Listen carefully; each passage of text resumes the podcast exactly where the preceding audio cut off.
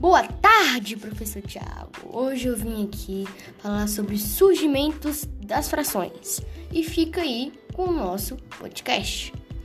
Tudo começou no Egito Antigo, por volta do ano 3000 a.C. O faraó Sesostri distribuiu algumas terras à margem do rio Nilo para alguns agricultores privilegiados.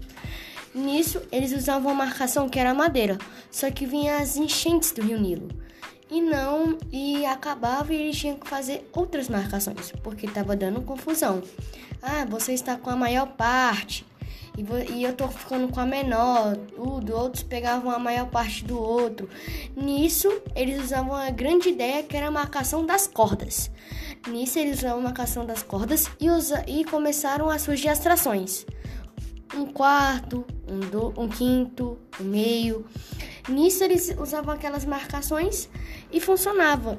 Nisso começou as frações. Vou falar que nem você, meu mano Tiagão.